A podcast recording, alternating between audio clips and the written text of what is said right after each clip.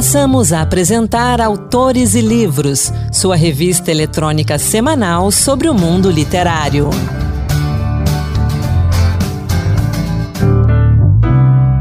Olá pessoal, começa agora mais um Autores e Livros, a sua revista literária de toda semana. Sou Anderson Mendanha e vamos juntos.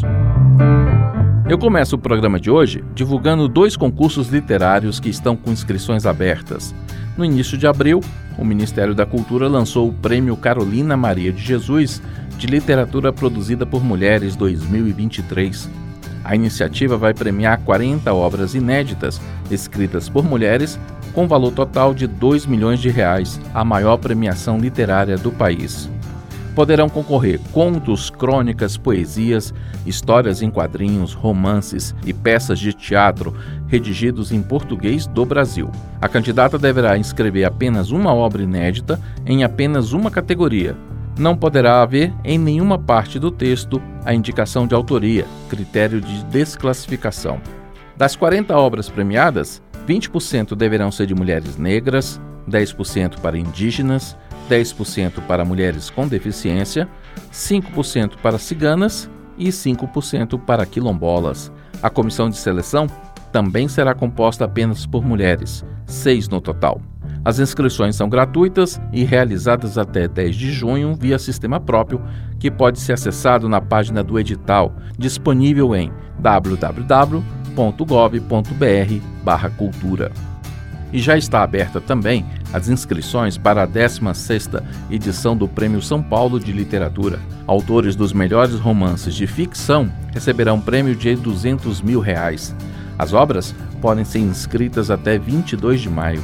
Criado em 2008, o Prêmio São Paulo de Literatura tem como objetivo estimular a produção literária de qualidade, valorizar o setor e favorecer a formação de leitores e também escritores, reconhecendo grandes nomes e também novos talentos. Para concorrer, a obra deve ter sido escrita originalmente em português, ter sua primeira edição publicada ao longo de 2022 e somente obras no formato impresso com ISBN podem participar.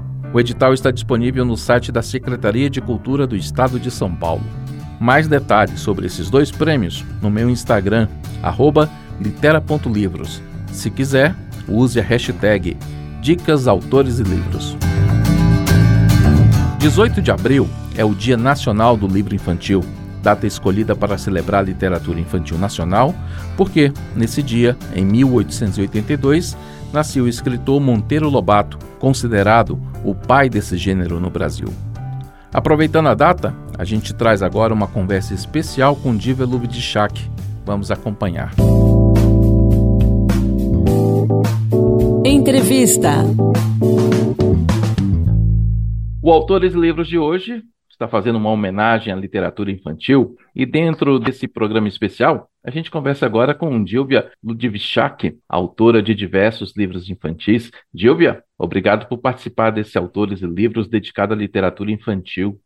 É, eu que agradeço a oportunidade, é uma satisfação estar aqui com você.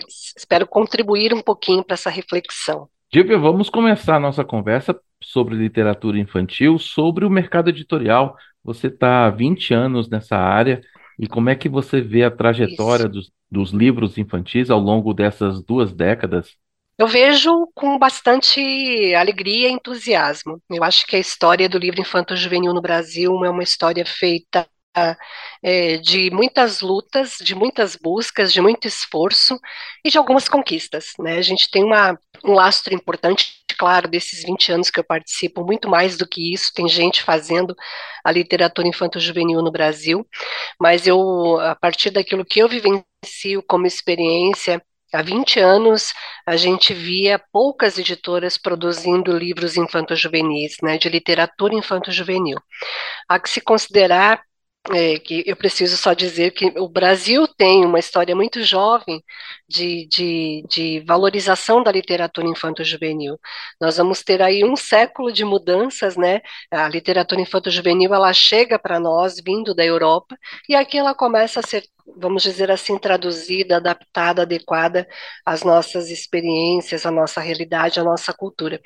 Mas no Brasil, especialmente, eu diria que nós temos um astro interessante de pelo menos 40 anos, né? De gente boa produzindo a literatura e se preocupando com o que as nossas crianças leem eu vejo que em 20 anos houve uma mudança gigantesca. Né? Quando eu comecei minha carreira nesse segmento, a gente tinha aí talvez uns 20 ou 30 selos que produziam literatura do segmento, e hoje a gente pode dizer que temos em média aí, até onde eu tenha conhecimento, pelo menos uma média de uns 200 a 250 selos produzindo a literatura infanto-juvenil. Então é uma uma trajetória de sucesso, eu diria, né, é extremamente importante porque isso significa que a literatura vem ganhando força e fôlego, e ao mesmo tempo tem também algumas preocupações, né, como é que todo esse mercado vai ser absorvido, recebido, será que toda essa literatura infanto-juvenil, ela tem de fato a qualidade devida, o compromisso devido com os pequenos leitores, então tem uma série de coisas aí que essa reflexão aponta, mas que, é, de modo muito geral, é motivo de bastante bastante alegria o avanço e o caminho que a literatura fez. Interessante você citar esse ponto aí, a questão do, da ligação do livro com o leitor, né? Com o nosso pequeno leitor. A gente está produzindo mais livros é, de literatura infantil no Brasil, como você citou, e as crianças, elas estão recebendo esses livros de forma adequada, existe ali um, uma proximidade com elas, as crianças estão lendo mais hoje do que 20 anos atrás? Estão. A literatura infanto-juvenil é, é, hoje, talvez, do segmento livro, né, como um todo, talvez a que mais é, seja divulgada. A gente tem um número bem interessante de livros vendidos, movimentados durante o ano. É claro que eu preciso dizer que muito disso se dá por conta dos programas de governo, né, quando fazem aí os seus programas com o PNLD é, e outros tantos, né, é, o governo acaba adquirindo e fazendo os repasses, mas não apenas. A gente tem grandes eventos do ano que valorizam a literatura infanto-juvenil, como é o caso das bienais, o Salão do Livro, é, a Primavera dos Livros, uhum. né, que foi um uhum. evento que recentemente aconteceu. Então tem muita coisa boa acontecendo que acaba movimentando esse segmento. E ao contrário do que as pessoas gostam de dizer, eu sou muito otimista. Eu acho que o público infanto-juvenil é muito receptivo. O que nos falta, o que falta é estímulo.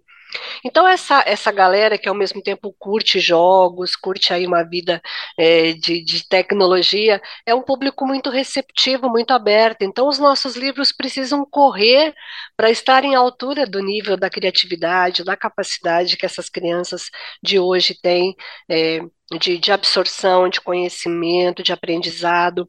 Então nós precisamos encontrar meios, né?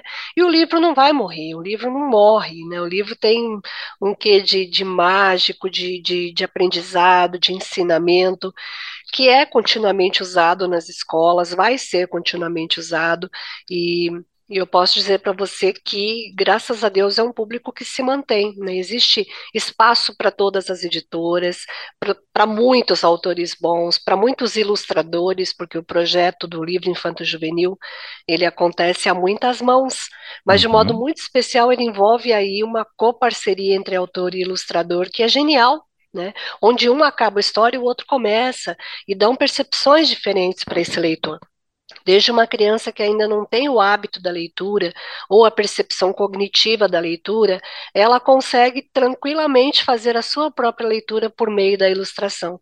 Então, olha que genial, né? Quando você casa essas duas artes, que é texto e ilustração, essas duas narrativas, você compõe um universo bacana, que, que é o universo das crianças. E uma coisa que eu tenho reparado nas crianças, eu vi com meus filhos, nas escolas, que eles também estão começando a escrever. Tem crescido o número de pequenos escritores, não é? Tem. Tem, graças a Deus. Você sabe que isso, na verdade, é muito um projeto de professor para professor, né? Mas que ao mesmo tempo se incentiva muito. Hoje, dentro da nova proposta da BNCC, eh, existe inclusive um, um, uma das muitas disciplinas abordadas é essa questão do projeto de vida. E o projeto de vida incentiva que a criança eh, ela externize de alguma forma os seus dons, os seus sonhos, as suas expectativas. Isso se faz por meio da escrita. E ali você vai descobrir pessoas com talento para escrever, porque escrever, ao contrário do que as pessoas costumam dizer, é talento, sim, mas é prática. Todo bom escritor precisa ter o hábito da escrita, que não existe sem antes o hábito da leitura. Então você vê uhum. como uma coisa acaba amarrando a outra. Bons escritores são bons leitores. Bons leitores são pessoas que têm uma percepção de mundo né, e conseguem, por isso, fazer a leitura desse mundo. Então, se a escola tiver um incentivo à leitura, se tiver professores comprometidos com a leitura, e não apenas, eu diria que se houver uma parceria, né, um cotrabalho com as famílias, porque às vezes a escola se desdobra para incentivar a leitura, e em casa o que, que os filhos veem? Os pais constantemente ligados no celular, no, nos seus é, laptops, né, tipo, notebooks, etc. Então, a criança ela precisa ver ela precisa agir, ela age pela imitação. Então, se a escola faz o trabalho 50%, mas em casa falha, é, então essa criança vai ter que contar muito com a própria sorte. É um trabalho em conjunto, incentiva a leitura, a leitura de mundo e a escrita são trabalhos constantes e feitos a muitas mãos, né, para que ele realmente funcione e aconteça isso que você acabou de dizer, que mais leitores, pequenos leitores se transformem em grandes escritores. Vamos falar dos seus livros? Como é que você começou a escrever para crianças? Quantos livros você já publicou? Eu comecei, antes de ser escritora, comecei trabalhando diretamente na divulgação de livros infantos juvenis. Eu trabalho no segmento editorial há mais de 20 anos, sempre me dediquei, é, de alguma forma, no trabalho de divulgação junto às escolas desses livros infantos juvenis. E, e, sempre que eu recebia algum texto e que eu fazia a leitura desse texto, eu já conseguia entender: será que esse livro seria um livro bem aceito? Quais temáticas ele pode abordar? Quais temas transversais? Aonde essa criança pode se encontrar? E nesse trabalho, eu fui começando a aprender que eu também poderia ajudar a construir essas histórias das quais eu já ajudava a vender. E aí comecei a é, escrever, o meu primeiro livro chegou também com o meu, junto com a chegada do meu filho, do Nicolas, então há 15 anos, é, e eu diria que muito dessa minha bagagem vem da, eu tive muita sorte na vida, eu gosto de dizer assim. Eu tive um pai caminhoneiro, então a gente viajava muito no período de férias. E meu pai era uma pessoa muito simples, mas ele era uma pessoa muito curiosa. Então a gente chegava num determinado lugar, ele gostava que a gente conhecesse um pouquinho da cultura, comesse alguma coisa típica da região, ouvisse uma música. Era o jeito dele nos ensinar né, essa diversidade gigante que existe no Brasil. E por conta disso eu fui me encantando, né, fui me apaixonando com isso. É, tanto que o meu primeiro livro se chama Na Cozinha do Chefe Brasil, uhum. exatamente uhum. por conta dessa curiosa, é, desse curioso gosto que eu tenho por experimentar comidas típicas de cada região e que eu herdei diretamente do meu pai. Então, todos os meus livros, na verdade, eles vão nessa nesse mote da cultura popular brasileira. Eu sou uma apaixonada pela cultura, né? Eu acho que a gente tem aqui elementos riquíssimos que nos dão aí uma vida inteira de reflexões e de conhecimento. Então, tudo que eu escrevo tem a ver com ou a música, ou a, a arte, ou a alimentação, é, tudo tem muito a ver com isso e com a forma como a gente aqui no Brasil é, entende, recepciona e, e, guarda, né, e cuida daquilo que diz respeito às nossas, às nossas, às nossas muitas culturas, né, porque nós somos uma diversidade. Então tem, tem sempre muito a ver com isso, veio desse desejo de valorização da cultura é, eu entendo que as crianças precisam gostar de ler, sim, cultura estrangeira, e eu não tenho nada contra isso, mas a gente precisa se apropriar do que é nosso, que é gigante, né, que é extremamente importante até para que a gente goste de ser quem é, né, a partir da nossa, das nossas próprias raízes. Dilbia, escrever para crianças exige uma responsabilidade muito grande. Como é que é o seu trabalho de pesquisa e de escrita? Basicamente, tudo acontece com pesquisa. Como eu, eu escrevo muito nesse viés da cultura, eu não consigo, em hipótese alguma, não, não é, antes de escrever, me aprofundar, pesquisar, fazer experimentos. Né? Tudo que eu escrevo tem muito de mim muito das coisas que eu vi, vivenciei, das coisas que eu aprendi e das coisas que eu ainda quero aprender. Então, eu vou citar um exemplo. Eu tenho um livro aqui que é uma biografia para crianças sobre Mazarop, que chama Mazarop, um jeca bem brasileiro. Quando eu fui escrever sobre Mazarop, eu me deparei com N versões da vida de Mazarop, elementos que, ora, alguém sustentava como verídicos, de repente, aquele mesmo elemento ele era, é, era sofria contradições e no fim eu tinha que peneirar com aquilo que eu queria de fato que as crianças ficassem dessa personalidade infinitamente valorosa que é de Mazarop. Então, checar esses elementos e depois de checado ficar filtrar com aquilo que efetivamente vai fazer alguma diferença, para mim é assim, eu diria é o começo do meu trabalho. Tanto que eu não sou uma autora, eu nem gosto de dizer, na verdade, que eu sou autora, eu, eu acho que eu sou uma curiosa que gosto de escrever e que desse gosto nasceram alguns livros.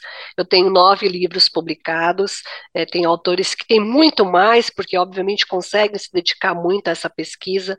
Eu. É, no meio do meu trabalho como editor, eu acabo encontrando aí esses espaços para produzir, mas hoje eu tenho focado muito a minha vida, o meu tempo a pesquisar elementos da cultura e esmiuçar mesmo, né? Eu não tenho não tenho a pretensão de fazer pesquisa sobre grandes elementos, né? Eu quero, vou me dedicar a pesquisar é, a questão da alimentação, eu quero ir até o fundo, eu quero estudar, conhecer, experimentar, vivenciar.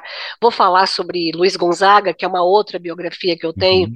Eu estive lá, conversei com as pessoas, estive no museu, é, ouvi as músicas e, e, e, então eu acho que é isso. Eu acho que é a gente poder primeiro absorver aquele assunto, né, estudar, esmiuçar e depois, depois daquilo sim fazer uma, uma releitura, produzir alguma coisa que seja palatável para as crianças. Para a gente encerrar, no ano passado você lançou pela Paulus um livro bem interessante, Travessias. Fale um pouquinho dele para a gente. O Travessias é um livro que nasceu de um sonho que eu tinha de escrever aí sim, é, para as crianças que são crianças refugiadas no Brasil. Veja que, de novo, é um recorte sobre a realidade do Brasil, né? Essas crianças que são trazidas, são tiradas da sua, da sua vida, da sua história e de repente precisam se encontrar de alguma forma e falar uma língua diferente e, e ter hábitos diferentes e afetos diferentes, sem contar o que fica para trás, né? As pessoas que ficam para trás. Então é, dessa minha experiência e contato com algumas escolas, porque eu tive chance de visitar muitas escolas ao longo dessa minha trajetória, eu tive a oportunidade de conversar com uma bibliotecária que é uma pessoa muito importante para mim, que é a Rosinha, e de uma escola onde se recebem crianças refugiadas, ela falou existe pouca literatura. E quando existe a literatura, é, não é na voz da criança que é dada essa história, né? Então é como se a criança fosse uma mera espectadora. E a criança gosta de se sentir parte da história, de se ver nos personagens uhum. da história. E aí nasceu a Estela, que é essa menina, né? eu, eu sei que você já recebeu o livro, e a Estela é essa menina que representa crianças do mundo inteiro, meninos e meninas do mundo inteiro retirados da sua terra. Mas eu queria que a Estela ela fosse não apenas alguém que foi é, que, que precisa encontrar o seu espaço por conta da sua nacionalidade, por conta da sua história, da sua trajetória, mas ela é um pouco a representação de todas as vezes onde nós não nos sentimos bem no nosso próprio corpo, seja por conta de cor, de raça, de sexualidade, de questão econômica, de opção religiosa, né? Então, tantas e tantas vezes você, né, e quem está nos ouvindo, nos é, pode em algum momento da vida ter não se sentido é, bem no lugar que ocupa, no corpo que ocupa, né, no trabalho que ocupa, na relação que está, e, e, deseja algo mais. Então, Estela é um pouco a representatividade disso. É claro, ela é uma menina refugiada, lidando com as suas próprias dificuldades, fazendo a sua própria travessia, mas ela é a representação de todos nós que passamos por essa vida tentando, de alguma forma, nos encontrar é, nos nossos sonhos, nos nossos projetos, né, nos nossos objetivos. E eu tive a parceria maravilhosa nesse livro da Marília Pirillo, que é uma ilustradora, linda, né, genial, uhum. e a gente de, propositalmente deu uma característica para essa menina, que é a Estela, que batendo o olho você não sabe, afinal de contas, quem ela é, quais os traços físicos dessa menina, porque essa menina são muitas meninas, são muitos meninos, né, tentando encontrar, se encontrar é, e fazendo aí a sua a sua travessia tantas vezes dolorida. Então esse livro para mim é, é um pouco de é, eu precisava de alguma forma contribuir para essa reflexão, eu devia essa reflexão sobre a questão é, dos refugiados, mas eu devia principalmente dar voz a, a essas crianças. Que, é, um elemento super importante, e eu vou finalizar, porque eu sei que a gente tem tempo, mas é, a Estela, é, ela representa essas crianças que no processo da saída, né, da fuga, a criança, ela é a última que é ouvida. Aliás, ela não é ouvida. Quem decide a saída são os adultos, uhum. né, quem decide para onde vão, o que leva, como vai, e a criança simplesmente ela vai a reboque, né? Porque não dá tempo de ouvir, de saber o que ela quer levar, dos medos que ela tem, e ela simplesmente acorda num outro país né, numa outra realidade, tendo que falar uma outra língua, tendo que se habituar a um espaço que geralmente é extremamente limitado, porque essa criança vem em condições precárias para o país, às vezes morar com outras famílias. Então, não ouvir essa criança é um trauma que essa criança vai ficar né, porque ela simplesmente é jogada né, numa outra condição. E Estela é a protagonista dessa história exatamente por isso. Eu quero que ela diga o que ela sente, os vazios existenciais, os ocos existenciais, né, e, e até entender que a Estela, que é a estrela que a mãe se referia e que ela se sente pouco brilhosa, para ser uma estrela, no final ela faz essa trajetória, né? Eu não preciso ser uma estrela que brilha no céu, né, daquele jeito, porque eu não me sinto assim. Eu posso ser uma estrela do mar né, e ainda assim ter a minha importância, a minha relevância. Então é isso, né? Eu acho que é uma dívida que eu tenho como autora, como editora, como mãe, com esse público que tantas e tantas vezes não é ouvido, mas que tem muito a dizer. Tá certo, então, Dilvia, obrigado pela sua participação aqui conosco no Autores de Livros. Volte outras vezes para a gente conversar mais. Até a próxima. Obrigada, foi um prazer, viu? Espero ter ajudado de alguma forma aí. Obrigada mesmo. Travessias e os demais livros de Diva Ludchak estão disponíveis no site da editora loja.paulos.com.br. E é hora do Encantos Diversos, que hoje nos traz a poesia de Oliveira Silveira. Encantos diversos, poemas que tocam. Olá, hoje o Encantos Diversos traz para você obras do poeta gaúcho Oliveira Silveira, que viveu de 1941 a 2009. Ingressou no mundo da literatura ainda menino. Publicou seu primeiro poema em 1958 com 17 anos de idade. Considerado um dos intelectuais afrodescendentes de grande destaque, distingue-se de outros poetas ativistas pela busca simultânea de identidade negra e gaúcha. Exemplo disso encontramos em No Mapa, publicado no livro Roteiros dos Tantães. Pelo litoral ficou, de norte a sul, Nagô. Ficou no Recife, Xangô. Na Bahia ficou Candomblé. No Rio Grande é o quê? Batuquem filho de santo de bombacha, Ogum comendo churrasco, jeito gaúcho do negro batuque. Na década de 1970, participou do grupo Palmares e, nessa mesma época, fez parte de uma comissão responsável pela criação do Dia Nacional da Consciência Negra. Parodiando Jorge de Lima, Oliveira Silveira compôs Outra Nega Fulô, poema publicado nos Cadernos Negros em 1998. O senhor foi açoitar a outra nega fulô. Ou será que era a mesma? A nega tirou a saia, a blusa e se pelou. O senhor ficou tarado, largou o relho e se engraçou. A nega, em vez de deitar, pegou um pau e sampou nas guampas do senhor. Essa nega fulô, esta nossa fulô dizia intimamente satisfeito o velho pai João, para escândalo do bom Jorge de Lima, seminegro e cristão. E a mãe preta chegou bem cretina, fingindo uma dor no coração. Fulô, fulô, ó fulô. Assim a burra e besta perguntou: Onde é que estava o senhor que o diabo lhe mandou? Ah, foi você que matou. É sim, fui eu que matou. Disse bem longe a fulô pro seu nego, que levou ela pro mato, e com ele aí sim ela deitou. Essa nega fulô, esta nossa fulô. Oliveira Silveira militou também no grupo Semba e nas páginas da revista Tição. Expoente da poesia afro-brasileira, escreveu Cabelos que Pretos, publicado nos Cadernos Negros de 2002 cabelo carapinha, engruvinhado, de molinha, que sem monotonia de lisura mostra e esconde a surpresa de mil espertas espirais, cabelo puro, que dizem que é duro, cabelo belo, que eu não corto a zero, não nego, não anulo, assumo, assino pichain, cabelo bom, que dizem que é ruim, e que normal ao natural fica bem em mim, fica até o fim, porque eu quero, porque eu gosto, porque sim, porque eu sou pessoa negra e vou ser mais eu, mais neguinho e ser mais ser assim.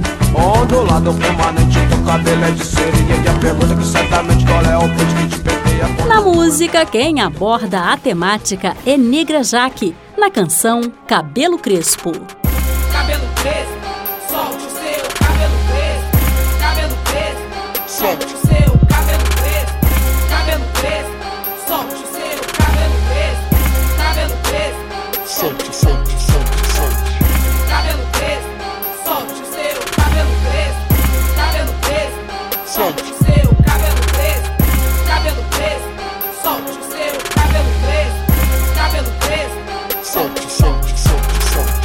seu cabelo crespo. Dane-se quem não gostou, abana a cabeça pra cima e pra baixo, o orgulho de quem nos criou. Dela se originou, África se consagrou. Berço da humanidade, então por favor, respeite que eu sou. Meu cabelo é nossa raiz, dependente de qualquer país. Meu cabelo é o cabelo mais rico, pois sua natureza me deixa feliz. Quem disse pra toda essa gente racista que nosso cabelo é ruim? Meu ori exige o respeito, eu mesma que quis também nasci assim crespo, solte o seu